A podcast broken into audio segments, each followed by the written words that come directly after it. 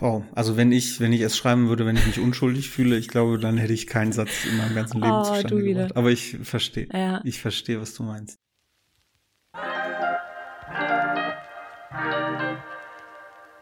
Aus der Hüfte direkt in dein Ohr. Zwei Nerds nehmen dich mit auf die Reise zum Top-Titel. Komm, wir schreiben einen Bestseller von Chris und Sebi.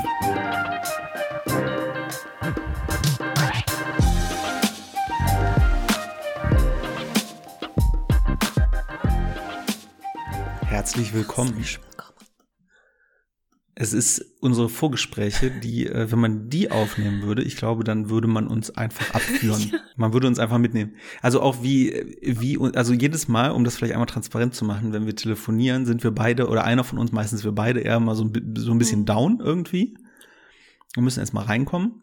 Und wie schnell wir es gerade eben geschafft haben, von einem Thema, von einem sehr tragischen Trauerfall wegzukommen und innerhalb von fünf Minuten das wirste Zeug wieder zu reden, um irgendwie uns die Laune hochzuhalten. Äh, ein Thema war, wenn Erwachsene schurzen, um das einfach mal zu sagen. Wenn ich weiß, was Schurz ist, bitte googelt es nicht. Auf keinen Fall googeln, ganz wichtig.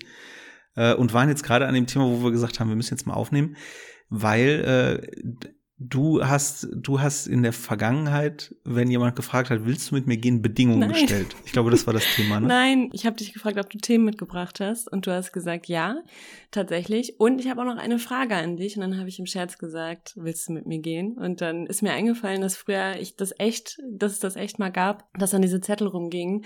Ja, nein und die dritte Option war unter einer Bedingung. Das ist ein bisschen geil. Was hat man da so reingeschrieben? Frage. Wenn du mir jeden Tag dein Pausenbrot gibst oder so. Oh, das klingt nach wahrer Ja. Liebe. Oh my. Mhm. Boah, Kinder sind so dysfunktional, ne? Sich das mal so drüber nachdenkt. Ich bin froh, dass ich aus der Nummer echt Ich bin rauskomme. auch dysfunktional. Boah, das ist auch nie gut ausgegangen damals. Hei, hei, hei. So, okay, bevor wir jetzt in der tiefen Psychologie in unsere Jugend einsteigen und wir nachher das Feedback bekommen, Leute, was seid ihr für ein Laber-Podcast? Lass uns mal äh, direkt anfangen. Was, was, Chris, einfach was? Was geht ab?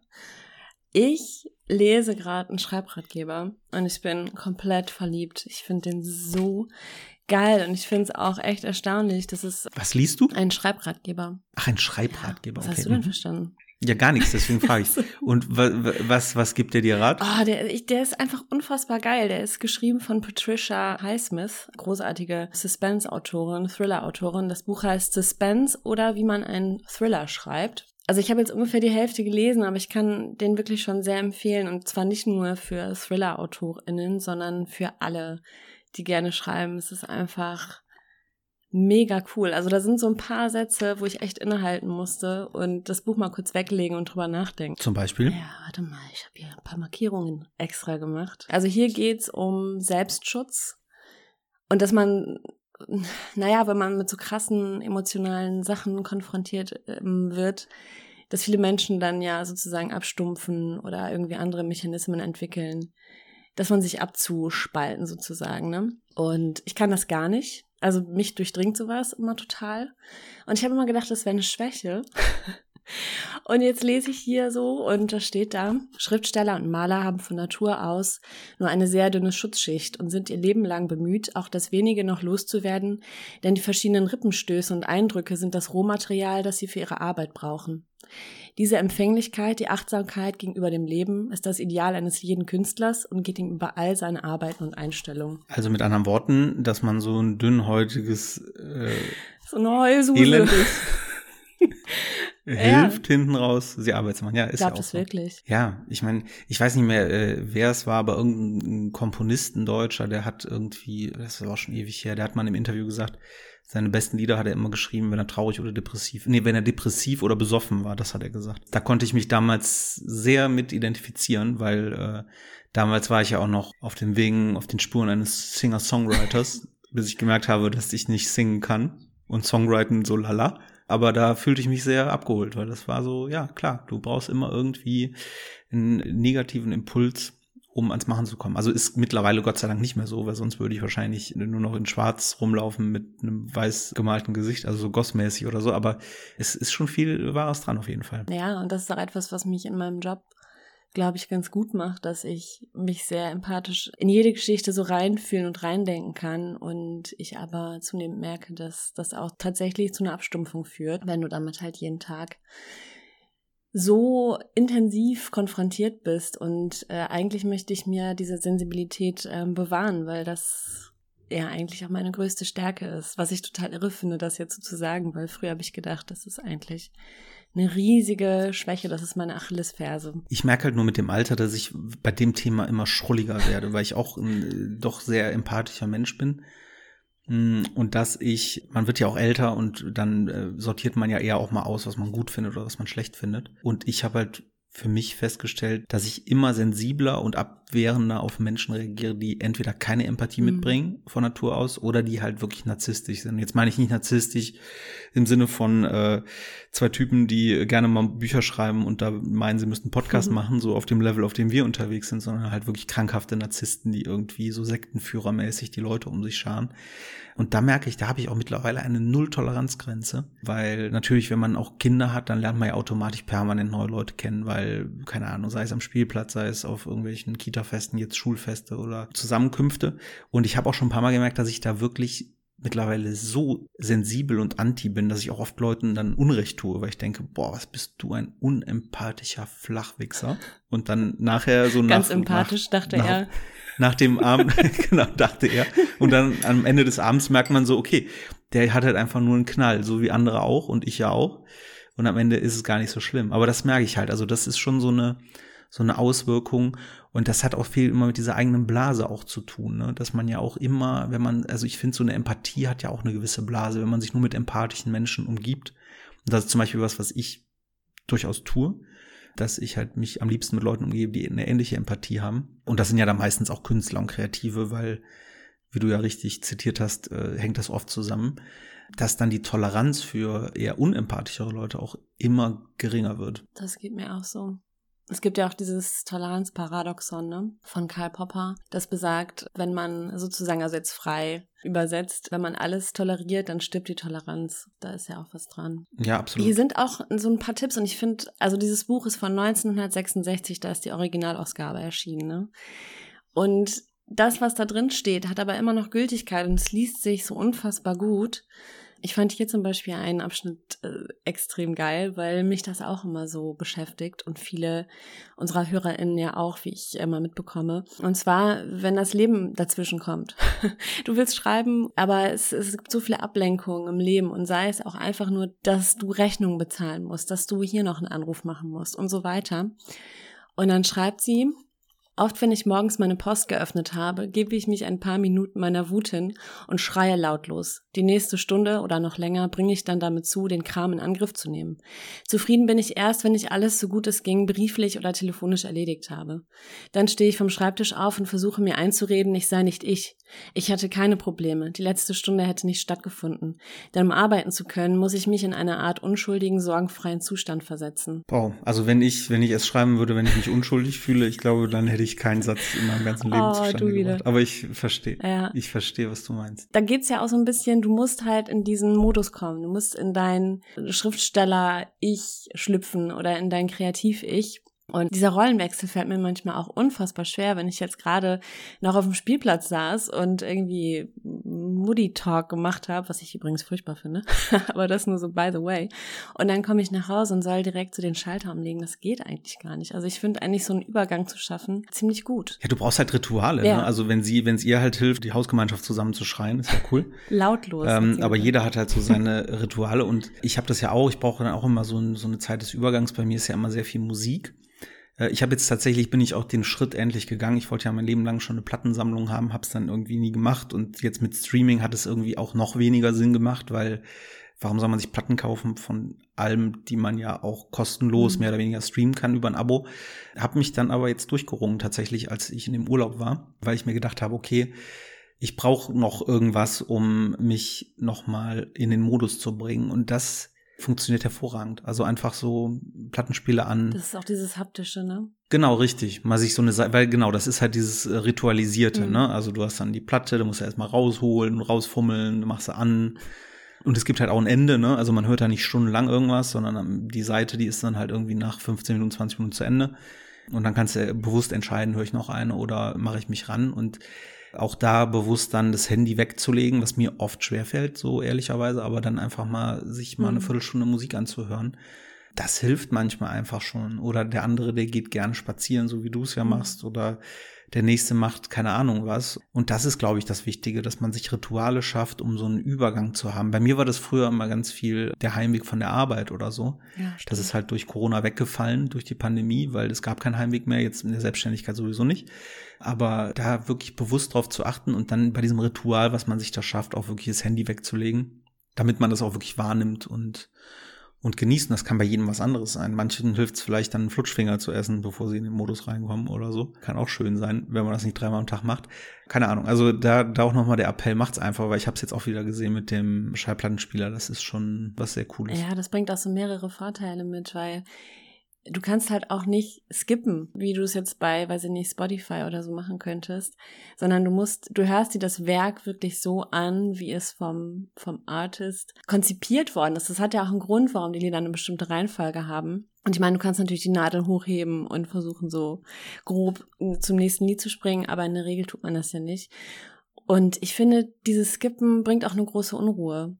Also wenn ich zum Beispiel Radio höre beim Autofahren, das ist, glaube ich, für alle, die mit im Auto sitzen, ganz schlimm, weil ich wirklich die ganze Zeit zwischen den Sendern springe und immer warte, wo kommt das beste Lied und dann muss ich dahin springen und das ist alles andere als entspannt.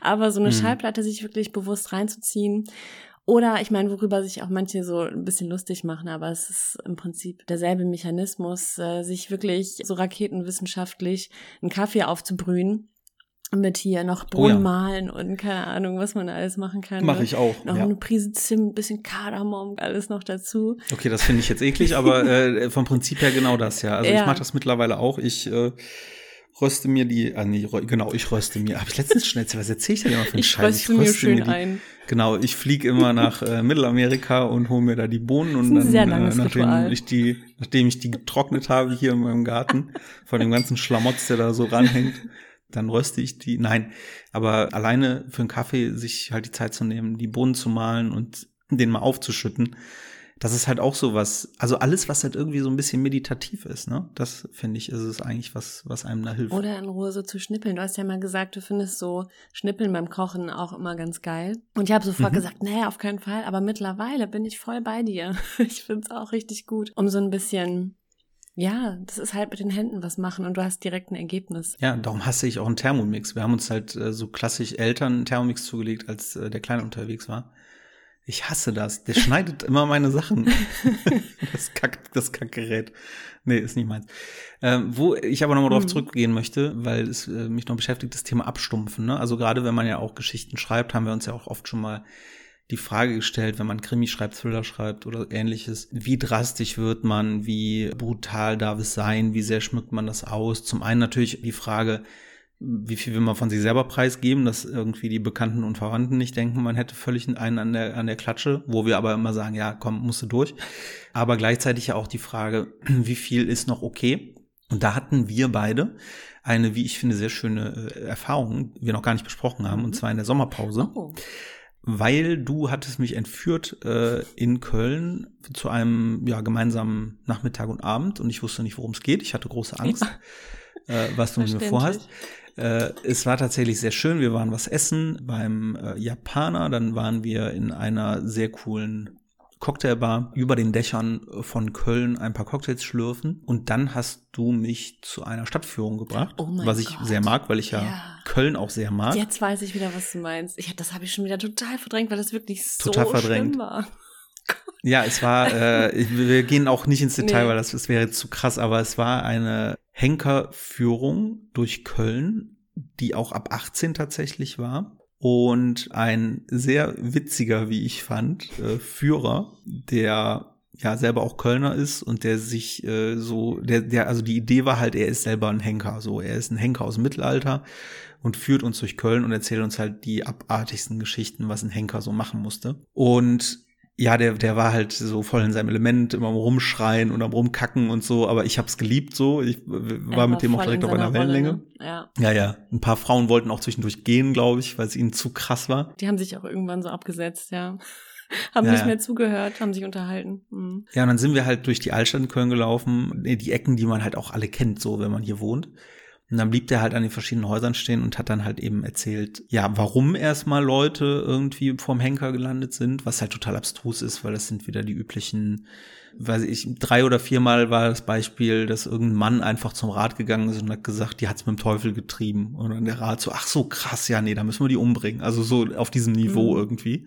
Rechtsstaat at its best. Aber das wirklich krasse war halt, er hat dann wirklich in seiner Rolle des Henkers äh, sehr plastisch und sehr detailliert erzählt, wie die Leute hingerichtet wurden. Und da hat sich wieder, da haben sich wieder die Abgründe der Menschheit aufgetan und man hat wirklich gesehen und gehört, wie abartig und wie auch da eine Form von Kreativität, muss man da auch sagen. Das, die, das Gespräch hatten wir beide, ja, ne, dass ich halt gesagt habe, ich finde das hochkreativ, äh, wenn es auch geisteskrank ist, weil man kann natürlich hingehen und einem mit dem Hammer auf den Kopf hauen, dann ist er tot. Oder du kannst dir irgendwelche Apparaturen einfallen lassen, dass er tagelang irgendwie qualvoll dahin siecht und ihm am Ende irgendwelche Genitalien abfallen oder so. Und das war, das war so krass, weil die Geschichten, die der erzählt hat, das war echt, man konnte nicht gut zuhören, weil er hat das auch immer ganz gut so herangeführt und hat dann irgendwie was von Bambusstangen erzählt. Oh nee, die Geschichte Äh, und du ey, wusstest, nee, die erzählt, nein, nein, die erzählt ich auf keinen Fall, aber man wusste dann in dem Moment, okay, warum erzählt er mir jetzt von einer Bambusstange? Und dann ging er immer weiter ins Detail, ins. Detail und man dachte, nein, nein, das machen die nicht, das machen die nicht. Nee, nee, nee, das macht er nicht mit der Bambus. Oh nein, nein, das macht er jetzt, nein, nein, das können die doch nicht bringen, Entschuldigung. Mhm.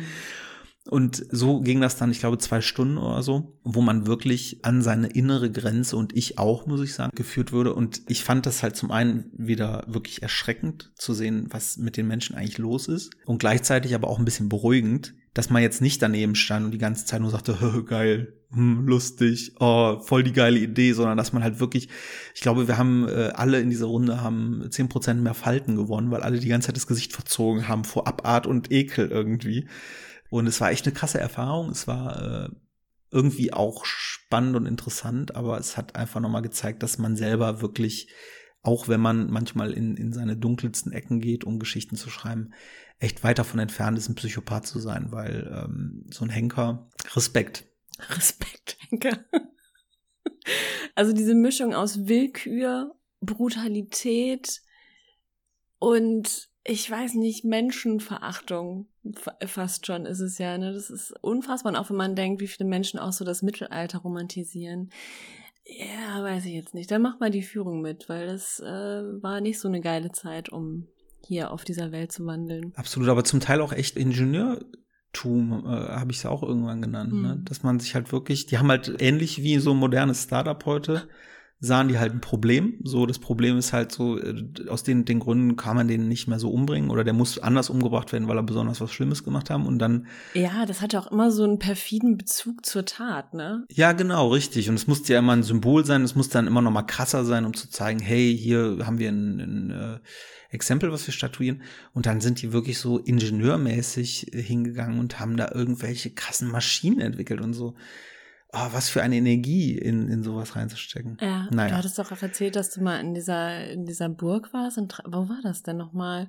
Wo du auch in so einem Ja, Folterkeller warst oder so, ne? Ja, nee, das war tatsächlich eine, das war tatsächlich eine Folterburg. Mhm. Also die war, das war eine Burg, die war tatsächlich dem Foltern gewidmet. Das war in Ungarn. Fragt mich, von welchem Grafen, Zahn, König, Kaiser das war, kein Plan. Da war ich noch zu jung und äh, war noch dem Alkohol äh, sehr zugewandt. Deswegen war das für mich eher so, wann kommen wir endlich in die Kneipe? ähm, aber nichtsdestotrotz war das äh, schwer beeindruckend, weil du da wirklich, das war eine Ausstellung. Du hast halt eine Ausstellung gehabt mit den krassesten Maschinen, Werkzeugen, die man sich so vorstellen kann. Und dann wurde uns halt auch erklärt, was mit den Sachen gemacht wurde, ne? Hm. Und boah, das ist so krass gewesen. Also das war wirklich wie so ein Hardcore-Fetischkeller, der aber wirklich äh, zum Foltern und, und zum Töten irgendwie da war. Und da, das auch da, ich war wirklich äh, irgendwie fasziniert von dieser Kreativität, dass man halt sagt, okay, wir müssen den jetzt langsam umbringen und was bauen wir denn jetzt Schönes, so mit den Mitteln der damaligen Zeit und gleichzeitig auch mit welcher Abgewichstheit man das machen kann. So, also, äh, ja, keine Ahnung. Total, total verstörend. Also da, da war mir auch wirklich schlecht. Also da ist mir wirklich richtig schlecht geworden nach ein paar Geschichten. Da musste ich auch häufiger mal an die Luft gehen. Und da ging es mir auch nicht alleine so. Also man hat dann immer so seine Mitschüler draußen nochmal gefunden und die so, ah, musst du auch mal kurz, ja, ja. Mhm. Weil mit einer bildhaften Fantasie, das kommt da zur Empathie noch dazu. Ja, stimmt. Wenn ja. du halt irgendwie dann noch äh, sofort Kopfkino hast, weil natürlich dann auch, es hat, hängt auch, das war jetzt aber der Henkerstour, es hängt ja auch viel mit Gerüchen zusammen, es hängt viel mit, mhm. mit Geräuschen zusammen und so. Und wenn du jemanden hast, der vorträgt und da wirklich Bilder erschafft in deinem Kopf, das ist schon, ist halt schon was anderes als Walking Dead, wo man halt irgendwelchen Zombies einfach äh, mit einem Baseballschläger auf den Kopf haut, sondern das sind halt wirklich Dinge, die, die real passiert sind und auch Leute, die es ja auch gab. Ne? Also auch diese Henkersgeschichten, die waren alle an historischen Figuren hingen die. Und ich lese gerade auch äh, so ein historisches Buch über Köln und da äh, finde ich ein paar der Namen auch wieder. So, also das gab's halt alles und das ist schon crazy. Aber wie kamen wir jetzt auf dieses Thema? Du hast, glaube ich, den Bogen geschlagen zu empathisch sein und abstumpfen. Ne? Nee, du, du äh, meintest, dass man irgendwie abstumpfen kann. Deswegen habe ich das kurz mal reingeworfen. Ich, ich frage mich halt gerade, wie ich den Bogen wieder zurückkriege zu Übergängen, weil da hatte sie hier noch ein geiles Beispiel gebracht, wie du aus deiner, aus deinem Arbeits-Ich in dein Kreativ-Ich schlüpfen kannst. Soll ich das einfach mal vorlesen, Sebi? Ja, mach doch mal. Okay. Als ich Anfang 20 war, musste ich meine eigene Schreiberei immer auf den Abend verlegen, denn der Tag war ausgefüllt mit irgendwelchen stumpfsinnigen Brotjobs.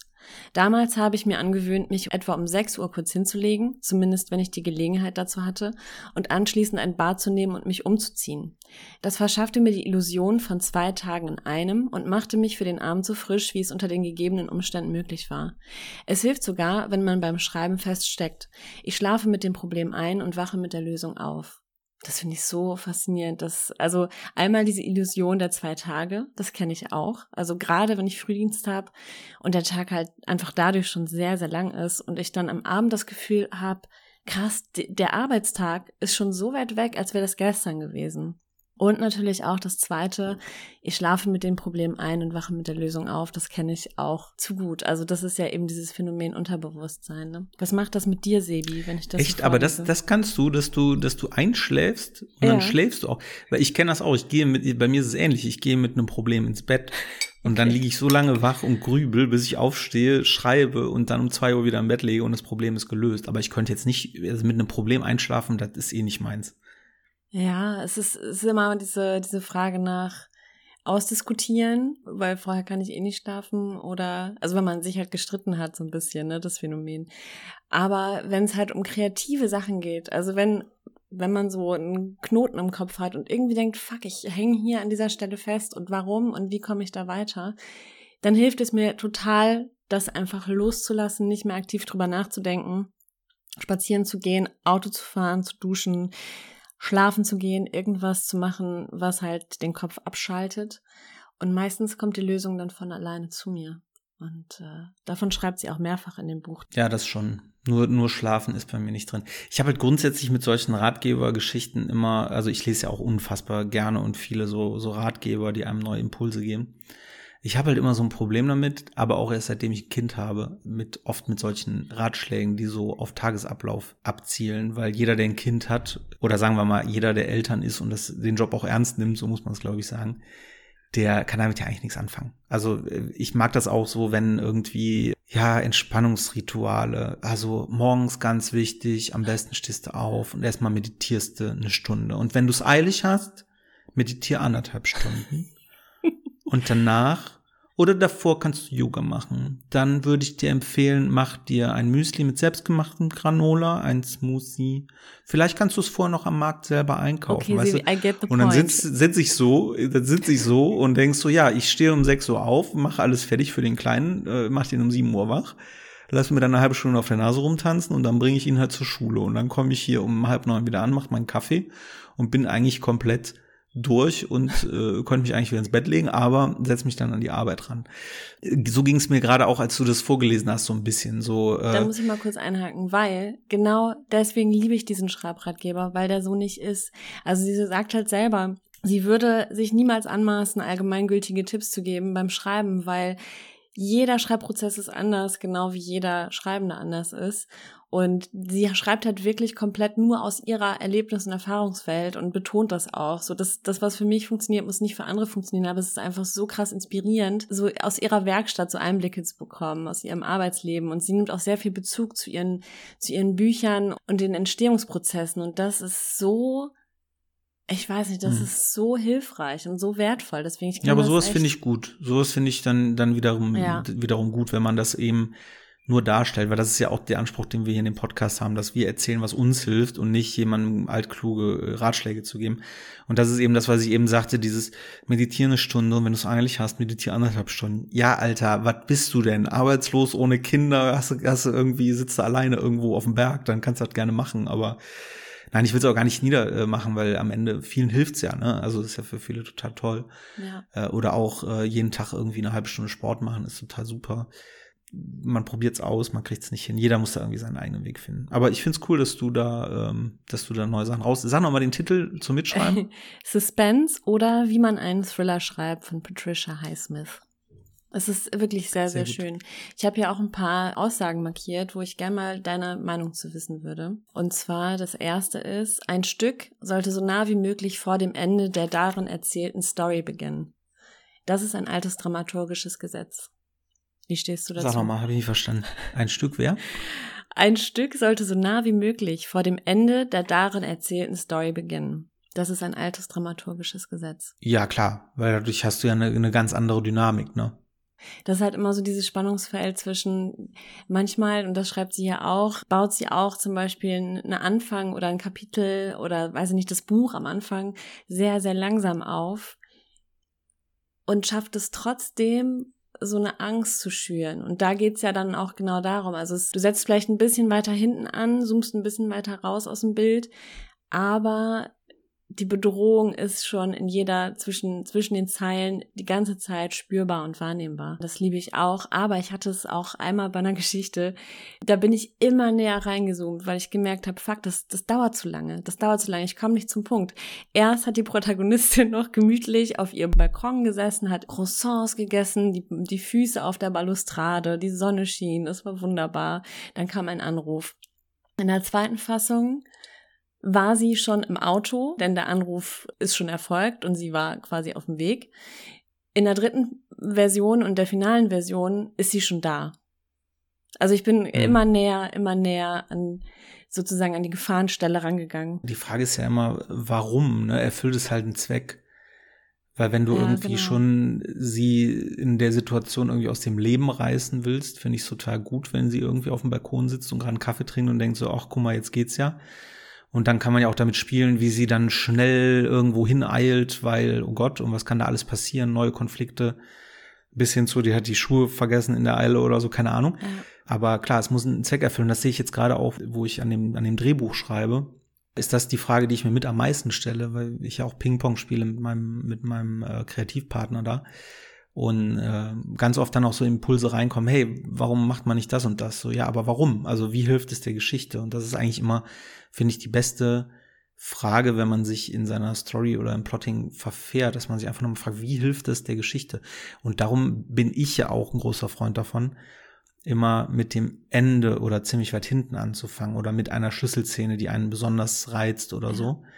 Weil dann hat man irgendwie schon mal so einen Endpunkt angescribbelt und kann halt dann eben sich auch die ganze Zeit überlegen, hilft mir das da irgendwie hinzukommen? Also du siehst halt schon irgendwie den Gipfel vom Berg dann und verfährst dich nicht, weil ich find's echt schwierig, wenn man dann nicht 100 pro weiß, wo es hingeht und dann lässt man sich so treiben und dann wird's halt irgendwann so ein Labergrababer so und ähm, darum ist das immer mein Tipp tatsächlich, hinten anzufangen und die Schlussszene zu schreiben. Das hat mir jetzt auch im Drehbuch extrem geholfen, weil da habe ich es nicht gemacht, habe angefangen einfach Szenen zu kloppen und irgendwann bin ich dann gesprungen und habe das Ende geschrieben und seitdem ist es tausendmal sinnvoller und zielführender. Das schreibt sie auch in einem Teil, dass dass sie das äh, quasi auch bis zum Schluss, als sie schon sehr, sehr viele Bücher, als sie schon 20 Bücher annähernd geschrieben hatte, da hat sie immer noch neben ihrer Schreibmaschine damals noch sich so kleine Zettel hingelegt.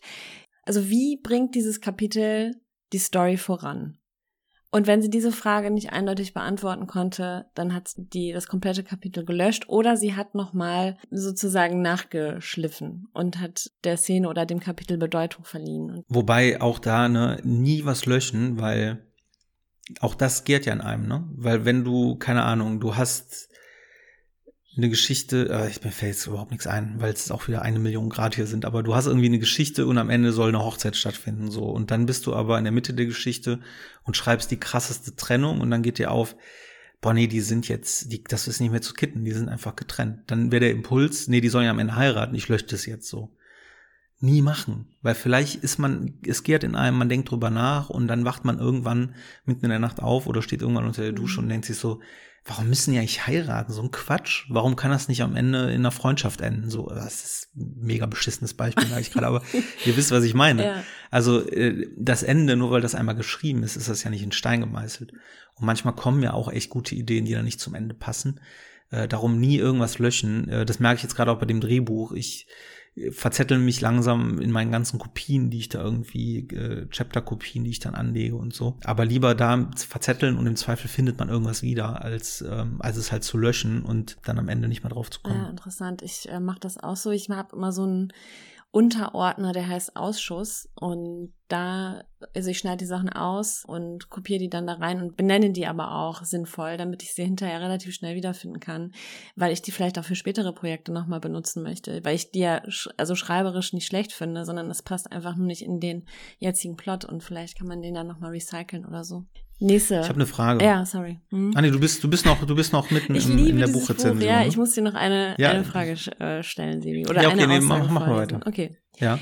Selbst wenn ein Spannungsroman von vorn bis hinten berechnet ist, so wird es darin Szenen und Ereignisse geben, die der Schreibende aus eigener Erfahrung kennt. Dabei sein, wie ein Hund überfahren wird, das Gefühl, in einer dunklen Straße verfolgt zu werden. Ein Buch ist immer besser, wenn es solche Erlebnisse aus erster Hand enthält. Unter anderem dazu ist ein Notizbuch da, um solche emotionalen Erfahrungen darin festzuhalten. Auch wenn man in diesem Moment gar keinen Roman im Kopf hat, für den sie zu gebrauchen wären. Ja, unbedingt. Also nichts von dem, was ich schreibe, ist nicht autobiografisch. Das ist verrückt eigentlich, ne? Also das merkt man irgendwie manchmal erst hinterher. Aber genau, man merkt es oft erst hinterher und es ist halt nie eins zu eins so. Also in meinen Figuren stecken immer irgendwelche Menschen drin, die ich getroffen habe, sei es Charaktereigenschaften, sei es Optik, aber nie eins zu eins. Also ich habe halt nie Figuren, die ich eins zu eins beschreibe, weil ich dann irgendwie an Kollegen oder so denke.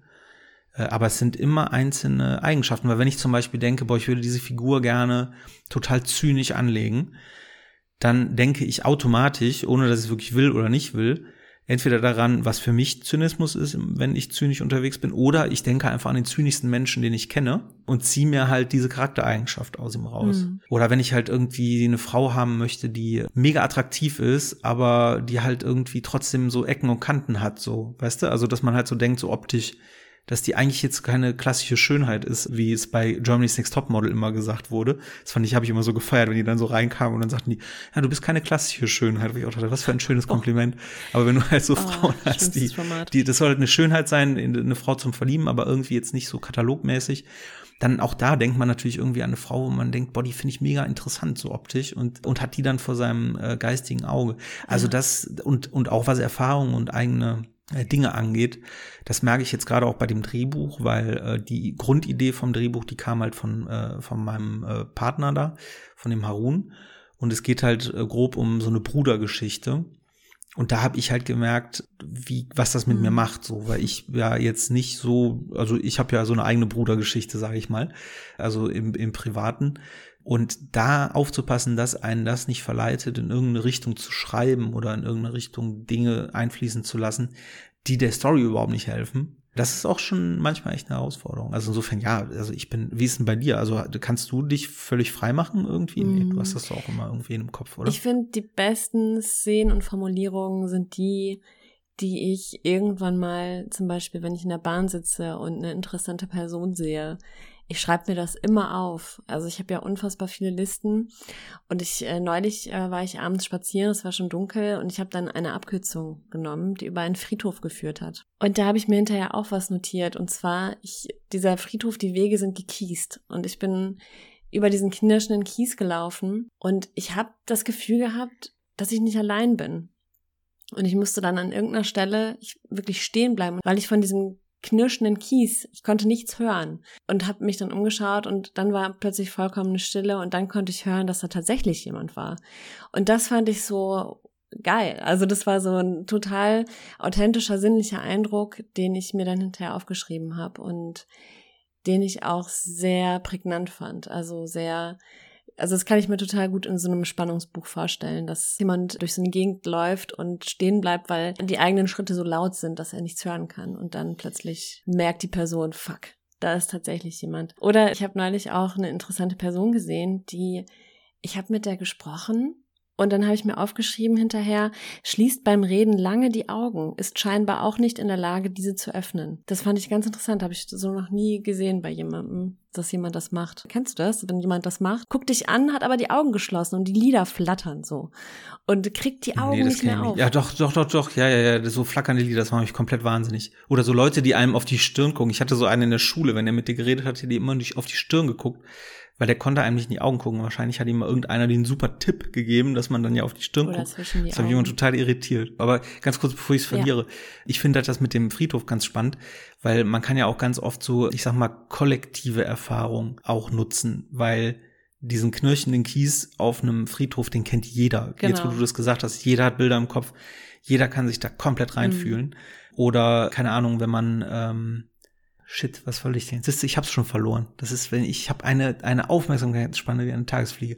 Aber wo ich tatsächlich äh, letztens hatte, da hatte ich, äh, war ich mit meinem kleinen Campen, mal für eine Nacht, um das mal zu testen, da waren wir auf so einem Campingplatz und haben dann auch so eine kleine Nacht- oder Abendwanderung gemacht. Und äh, natürlich mit so, also ich mit ihm, so Jungs unterwegs und so, will man ja auch so ein bisschen gruselig und so. War total schön. Und dann sind wir auch an so einem Maisfeld vorbeigelaufen, so zwei Meter hohe Maispflanzen. Äh, die da so im Wind wehen und man hört den Wind da so durchpfeifen und so. Und da sind wir vorbeigegangen und ich hatte so direkt dieses, boah, guck mal, wie gruselig. Und er guckte mich halt total verständnislos an, weil in seinem, in seiner Kultur, sage ich mal, kommt das ja noch gar nicht vor, weil diese ganzen Maiskolbengeschichten, das ist halt so in jedem Horrorfilm in den 90ern gewesen. Darum hatte ich da diese Assoziation. Und ich fand das so spannend, dass er den halt null hatte, ne? Der hatte, der hatte gedacht, ich hab's ja nicht mehr alle, ja, das ist halt ein Maisfeld, was ist denn dein Problem? So, und versucht man einem Fünfjährigen zu erklären, warum Maisfeld gruselig sein kann. das ist wirklich, aber das fand ich halt auch so spannend, weil es gibt halt so kollektive Erfahrungen und wenn der Kleine mal 14 ist, dann wird er auch wissen, was mit einem Maisfeld äh, problematisch sein kann. Ja, insofern äh, finde ich das total gut, das zu verwenden und das zu benutzen kann er mal Jeepers Creepers gucken. Da spielt ein Maisfeld auch eine zentrale Rolle. Richtig übel, boah. Ja, ich zeig's ihm. Ich ja, zeig's mach ihm heute das heute mal, weil ich glaube, da ist er jetzt auch alt genug für. Ja, der wird morgen sechs. Ich finde, da muss er langsam auch durch. Oh, krass, er wird schon sechs. Unglaublich. Darf ich dir jetzt eine Frage stellen oder hast du noch andere Textpassagen? Ja, ich habe noch mehr, aber ich merke auch gerade, wir können uns gerne auch aufteilen auf weitere Folgen, weil das ist irgendwie geil. Also so Aussagen zu nehmen und die dann zu besprechen. Ich finde die Idee sehr gut. Ja, ich finde die Idee sehr gut. Vielleicht ist es auch äh, für eine neue, für eine Rubrik oder so auch brauchbar. Kreativtalk mit Patricia Highsmith. Naja, vielleicht können wir noch andere dazu nehmen, sonst klingt es wie, wie, ein Buchvertrag. Okay. Ähm, ich habe eine Frage. Und zwar weiß ich, dass du das weißt, weil du davon mal erzählt hast, aber ich erinnere mich nicht mehr so gut. Ich schreibe das Drehbuch gerade, was große Freude macht. Vielleicht da auch nur ganz kurz mal so als Update. Ich habe halt angefangen, ein paar Szenen zu schreiben und habe wieder gemerkt, wie sehr ich dieses kreative Ping-Pong liebe. Und da, da bin ich dann wieder an dem Punkt, wo ich denke, ich glaube, ich bin kein wirklicher Schriftsteller bei Heart, weil ich es einfach so liebe, in Austausch zu gehen, zu Ideen, zu Stories. Weil ich hatte dann irgendwie mal so, keine Ahnung, so 30 Seiten Drehbuch ungefähr fertig geschrieben und hatte das die mal rumgeschickt. Und ich hätte das so, also das wäre so gegangen. Mhm. So, man kann sagen, das ist rund, das ist cool. Man muss halt noch einige Szenen einbinden, auf jeden Fall, um auch Strecke zu machen. Ne? Also um dann halt eben auch nachher auf dem Spielfilm rauszukommen. Aber es ist halt als Basis perfekt so. Und dann haben wir uns nochmal getroffen, saßen da im Volksgarten hier in Köln auf der Parkbank und haben ähm, uns zwei Kioskbierchen getrunken diese Woche. Und er hatte dann halt, weil ich total cool fand, ganz viele Fragen und Anmerkungen dabei. Und dieses Ping-Pong hat dann dazu geführt, dass ich zwei der Hauptfiguren komplett anders ja. anlege jetzt und dadurch auch die Storyline nochmal komplett ändere. Aber nicht, weil ich denke, auch schade, sondern weil ich denke so, ja, Besser. mega, mhm. wieso, wieso habe ich mich damit zufrieden gegeben, ist eigentlich meine Frage mhm. so. weil die Geschichte halt an vielen Stellen relativ platt oder auch zu konstruiert war. Und nachdem wir geredet haben und er mir das auch nochmal so vor Augen geführt hat durch seine Rückfragen, also gar nicht so, dass er sagt, boah, das ist aber doof, sondern dass er halt sagt, so, warum ist das eigentlich so? Das habe ich nicht verstanden. Und oft sind das ja dann die Themen, die einen selber mhm. schon, die man sich selber schon gefragt hat, wo man so dachte, ach ja, komm, merkt keiner.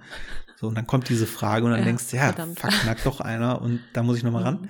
Und das war nämlich auch so, weil er musste dann tatsächlich ein bisschen früher weg und ich bin dann noch am Rhein spazieren gewesen, äh, habe mir dann noch ein Wegebier mitgenommen und dann kam mir nämlich plötzlich auch die Erkenntnis, dass das mit einem Problem, was ich beim Schreiben hatte, grundsätzlich komplett mit einer seiner Rückfragen äh, zusammenhing. Und dann habe ich mich hingesetzt und habe dann mir einfach nur zwei, drei Seiten Notizen gemacht. Und jetzt ist das Ding komplett Krass. tausendmal bombenfester, wenn ich es geschrieben ja. habe. Und äh, ja, sowas liebe ich. Also das ist halt so das Ding, wie im Moment da die Arbeit läuft. Und was aber eigentlich meine Frage ist, weil ich neige ja immer dazu, direkt in die Szenen zu gehen, in die Kapitel zu gehen oder in dem Fall jetzt halt ins Drehbuch, ins Skript. Aber am Ende, weil ich würde auch gerne gucken, ob wir da eine Förderung für kriegen können. Also ähnlich, ich würde es gerne wie so ein Exposé für ein Buch halt auch aufbauen. Mhm und ein Treatment schreiben. Und jetzt ist es so, ich arbeite mit Rückblicken und tatsächlich wird auch am Ende etwas erst preisgegeben, was die ganze Geschichte nochmal beeinflusst. Also so ein Turning Point am Ende. Und ich erinnere mich, du hattest mal das Thema mit deiner Lektorin, wie man so ein Treatment oder wie man so eine, so eine Kurzexposé aufbaut, wenn es viel mit Rückblicken ist oder viel mit Wendepunkten, ob man das direkt am Anfang verrät, dass der, der es liest, auch es checkt oder ob man trotzdem den Überraschungsmoment im Treatment braucht. Da wollte ich nochmal fragen, was da so deine Erkenntnis war. Bei mir war ja so ein bisschen das Problem, dass du die Geschichte auf unterschiedliche Arten erzählen kannst, weil ein Teil der Geschichte in der Vergangenheit spielt, ein Teil in der Gegenwart. Und meine Erkenntnis war, ich muss es chronologisch erzählen, so wie es im Buch erzählt ist. Also ich kann jetzt nicht Sachen vorwegnehmen, weil das ja auch so ein bisschen Klar, du musst natürlich alles offenlegen und es geht nicht darum, Spannung großartig zu generieren, aber quasi diesen Knaller vorwegzunehmen, ist, glaube ich, auch nicht die Lösung. Also wenn du die Geschichte erzählst und am Ende löst du ja auf und legst das offen. Ich glaube, das ist, das ist der Weg. Also das mit den Rückblicken, ich fand das super schwierig. Und ich habe quasi versucht, das in die Personenbios zu integrieren. Also wenn ich eine Figur zum ersten Mal erwähnt habe, habe ich auch so ein bisschen den Hintergrund reflektiert in so ein paar Sätzen. Und da kann man natürlich dann auch so eine Art Rückblick künstlich kreieren. Weißt du, was ich meine? Also so habe ich das am Ende ja, gelöst. Total. Ja, Also in meinem Fall ist es halt so, dass hinten raus einfach ein paar Stränge zusammenkommen mhm. und auch eine Person einfach nochmal eine andere, in einem anderen Licht beleuchtet wird. Und genau das, ich möchte das eigentlich nicht vorwegnehmen, weißt du? Ja. Ich möchte halt nicht im Treatment schreiben, so der und der ist das und das, aber das weiß der äh, Zuschauer in dem Moment noch nicht. Und dann ist ja die komplette Drama, weil ich finde auch so ein, weil das, das ist eigentlich die Kernfrage. Muss ein Treatment oder muss so ein Exposé eine eigene Dramaturgie haben oder ist das wie eine technische Betriebsanleitung? Ja, ich würde schon, ich würde sagen, es ist schon deutlich nüchterner und technischer, aber nichtsdestotrotz soll der Leser ja auch weiterlesen. Also wenn am Anfang die schon die Lösung verraten wird und dann plänkelt der Rest nur so dahin und du weißt eigentlich schon die ganze Zeit, worauf es hinausläuft. Ich finde es umgekehrt besser. Also die Geschichte langsam aufbauen, am Ende auflösen, fertig. Das kann ja auch relativ schnell passieren. Also du musst ja gar nicht da langatmig alles erzählen, aber diese beiden also diese Auflösung dann quasi im Zentrum am Ende nochmal groß aufnehmen und zeigen, wie die ganzen Handlungsstränge zusammenlaufen, dass du halt in der Lage bist, die, diese Handlung auch aufzubauen. Das, das zeigt sich ja auch in dem Exposé, in der Inhaltsangabe. Das wollen die, die Agentinnen, Agenten, Lektorinnen und so weiter ja sehen, dass du das schaffst, einen Plot stringent aufzubauen. Und ich glaube, wenn du quasi die Lösung vorweg schickst, dann denken die so, hä? Was ist das? Weil ich glaube, so rein natürlich wird man denken, die Inhaltsangabe folgt dem Buch. Und wie willst du erklären, dass du es jetzt anders machst? Also, dass es im Buch aber umgekehrt erzählt wird. Und deswegen habe ich ja. mich am Ende dafür entschieden, es zu machen wie im Buch, damit der, der Lesende auch einen Eindruck bekommt, ah, okay, so hat sie es tatsächlich auch umgesetzt. Es ist jetzt nicht so, dass weiß ich nicht, dass die ganze Zeit schon klar ist und der Leser ist quasi, weiß mehr als die handelnden Figuren. Der Eindruck kann natürlich entstehen. Das fand ich dann auch schwierig. Ja, cool, aber dann äh, würde ich das auch genauso machen, weil ja, genau. Man möchte ja zeigen, dass man dramaturgisch genau. was drauf hat. Ja, das ist auch ganz neues Feld jetzt. Ne? Ich muss mich da jetzt auch erstmal einarbeiten. Zwar im Drehbuchseminar war ja auch so einen groben Auf. Ich finde meine Notizen übrigens nicht. Mehr ich auch nicht. Nicht, ich habe so viele Notizen. Boah, das ist so ein Abfuck. Ich, äh, ich habe das neulich noch gesucht, witzigerweise. Ja, ich habe auch so viele Notizbücher. Jedes hat eine Funktion, was totaler Bullshit ist. Schöne Farben. Ich finde nichts mehr wieder. Ja, vor allem, ich habe mir da wirklich auch mit Hinblick darauf, ich will ja selber Drehbücher schreiben. Das war ja auch der, der die Intention, warum ich überhaupt dieses Seminar machen wollte. Mir wirklich auch ja. bewusst schon Notizen in die Richtung gemacht, wie ich es machen will. Und ich Spacko find's einfach nicht mehr. Ja, gut. Muss ich noch mal suchen. Aber ja, genau, das wird dann noch mal eine ganz neue Nummer, weil ich ja auch gar keine Ahnung habe, wie das läuft mit Filmförderung oder so. Weil ich jetzt schon Bock drauf hätte, dass das dann auch ein Film wird, den man auch irgendwo mal zeigen kann und der halt nicht wie so ein Studentenprojekt aussieht. Ne? Aber ich glaube, das wird mich jetzt noch bestimmt ein, zwei Jahre begleiten, dieses Projekt. Aber. Aber eins, was ich noch, was ich noch anmerken wollte, das, was du mit Harun gemacht hast, ist ja im Prinzip ein Schreibcoaching. Also das ist das, was ich mit meiner Lektorin gemacht habe. Und das kannst du, glaube ich, in jedem kreativen Genre machen, dass du einfach das, was du in deinem Kopf zusammengesponnen hast, nochmal mit einer externen Person besprichst, weil das einfach so hilfreich ist, da nochmal eine, eine andere Perspektive drauf zu bekommen. Was holt dich auch so aus deinem Gedankentunnel raus? Es ist manchmal so eng, dieses Korsett. Ich finde das voll schwierig, dann noch out of the box zu denken, wenn du was auch schon zu Ende geplottet hast. Das fand ich mit dir früher auch immer sehr wertvoll. Das haben wir auch hier mal besprochen, dass wir uns da einmal die Woche getroffen haben und, und unsere Themen, unsere Plots besprochen haben und da ich jedes Mal rausgegangen bin und so Bock hatte zu schreiben, weil es einfach mir wieder so geile Fenster geöffnet hat, an die ich gar nicht gedacht hatte, weil dein Gehirn funktioniert ganz anders als meins, habe ich manchmal das Gefühl. Und das war so ja, cool. Ich finde das auch, weil man hat dann oft so einen Impuls. Also ein, eine Sache kann ich erzählen, dass ich halt ich hatte die ganze Zeit, als ich das so geschrieben habe, mit, ja, es gibt eigentlich vier Hauptfiguren, aber es ist halt, also einer, der ist schon ein mhm. bisschen eher der Protagonist. Und der, die ist relativ straight, die Geschichte von ihm, wenn man die so isoliert. Aber ich dachte, das ist auch nicht schlimm. Man muss ja nicht immer alles klassisch machen mit Heldenreise und so, weil das fand ich jetzt auch irgendwie too much. Weil es halt drumrum eigentlich die Geschichte viel interessanter ist und die anderen Charaktere. Mm, und ich hatte aber die ganze Zeit so das Gefühl, Refusal of the Call würde ich gerne einbauen. Also, dass er halt irgendwie ein, eine Aktivierung bekommt von außen und die erstmal ablehnt. Mhm. Das ist ja auch sehr klassisch so in den Geschichten. Aber es hat halt null gepasst so. Und dann habe ich das für mich so beerdigt und dachte, ja, okay, macht überhaupt keinen Sinn. Und das war dieser Moment, den ich dann hatte, als ich allein am Rhein spaziert bin.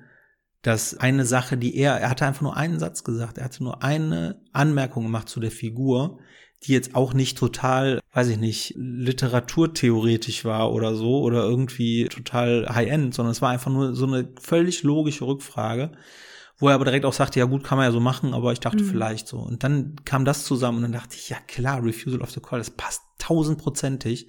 Ich muss dafür einfach nur so drei, vier äh, Szenen wieder umschreiben. Und das ist geflogen wie nix. Also ich konnte mich hinsetzen und konnte das so runterschreiben. Äh, und es macht's halt besser. Und das sind halt diese Momente, die wir ja. beide ja auch immer hatten, dass wir dann halt immer dachten, was ist denn das Motiv? Ja, das Motiv ist nicht so richtig geil, ich weiß auch nicht, aber es wird schon irgendwie gehen. Und dann sagt der andere, ja, aber ist das für den nicht irgendwie auch total belastend, dass das und das so ist? Vielleicht könnte das auch ein Motiv sein. Ach, krass, geil. Und dann will man das natürlich sofort lostanzen ja. in seinem Skript. Ich blätter hier gerade bei Patricia wieder, weil sie hatte dazu auch eine interessante Stelle. Sie hat so sinngemäß gesagt, dass sie es eigentlich cool findet, grob zu wissen, wo es hingeht, den, den Plot zu haben. Ähm, Gerade Anfängern empfiehlt sie, so einen Abriss zu haben von den einzelnen Kapiteln. Und gleichzeitig meinte sie, ist es ihr so wichtig, Raum zum Spielen zu haben, weil das auch das ist, ähm, was ihr Spaß macht, also sich selbst zu überraschen. Und dass sie zum Teil auch, also sie meinte irgendwie, die ersten beiden Viertel und das letzte Viertel, das sieht sie ziemlich klar.